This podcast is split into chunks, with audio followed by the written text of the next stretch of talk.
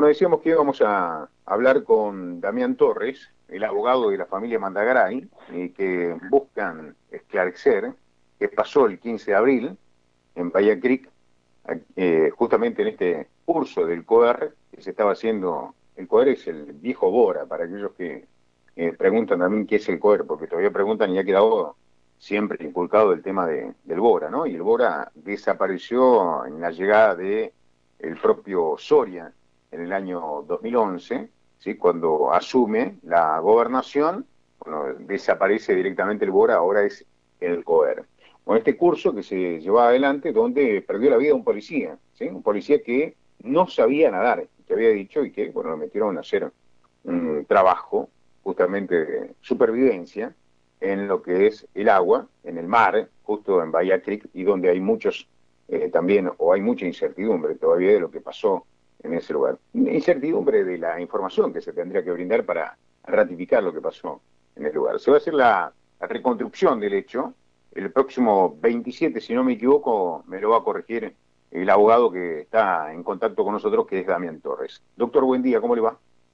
Hola Gustavo, buen día, ¿cómo estás? Buen día a, a toda la gente de la radio y la audiencia. Bueno, gracias por atendernos, doctor. ¿El 27 va a ser la reconstrucción?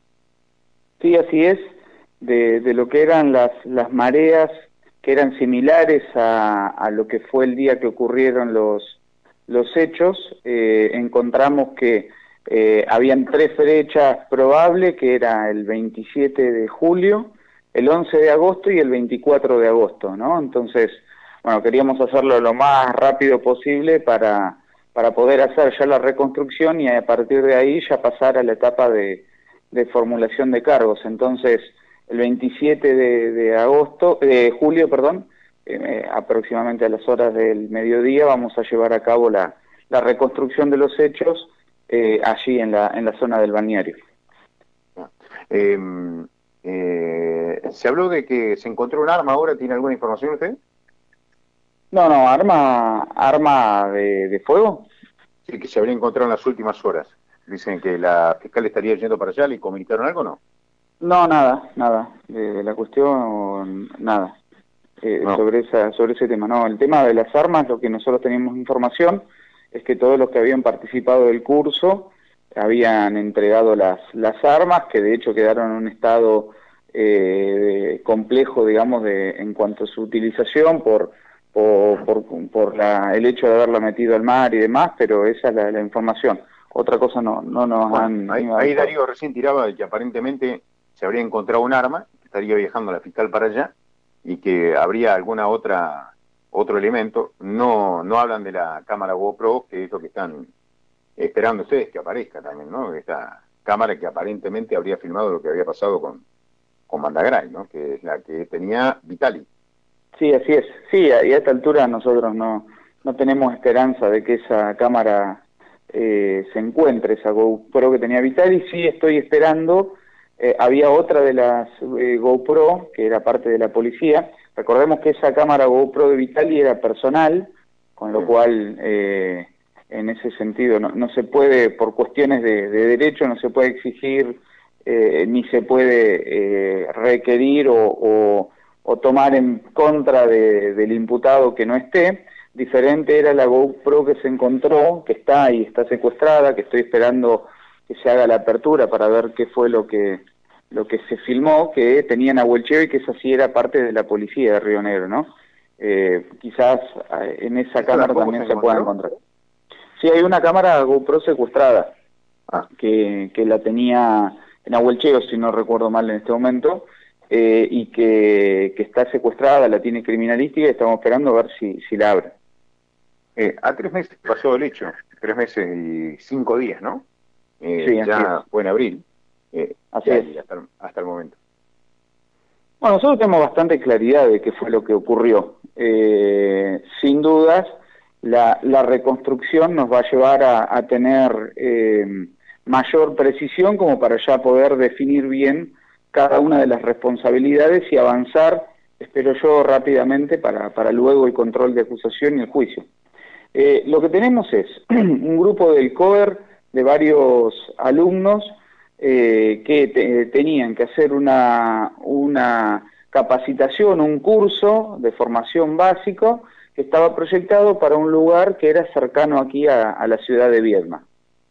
Así estaba aprobado por el jefe de policía. Ahora, eh, este curso fue modificado por, por, el jefe del servicio y por eh, los instructores y se llevó sin aviso hasta aquí eh, y sin control de capacitación y demás de, de, lo que es la policía de Río Negro, se llevó a la zona del balneario Bahía Creek que no era una zona que estaba ni aprobado ni con las condiciones mínimas necesarias para llevar un curso de esta naturaleza.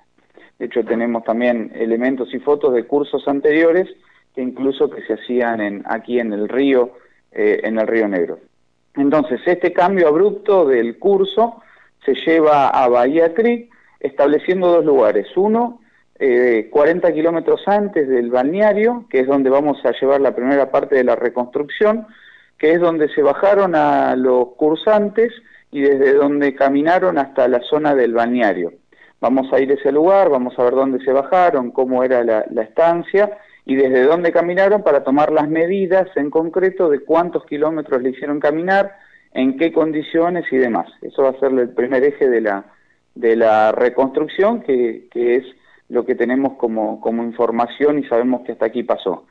Luego, eh, llegado ya al balneario de Bahía Creek, lo que hicieron fue, de alguna manera, eh, darles la bienvenida, como lo llaman dentro de lo que es la, la, jerga policial, eh, que son ejercicios, prácticamente para que la gente entienda, son casi tipo cardio, de una intensidad importante que acelera bastante el ritmo cardíaco de los, de los cursantes, eh, y esa va a ser la segunda parte, digamos, de la reconstrucción, donde vamos a ver qué tipos de, de ejercicios le hicieron hacer, en qué condiciones y demás, eh, para ver si estamos hablando ya de, más que una, un entrenamiento y si estamos hablando ya de un exceso en, en, este sentido.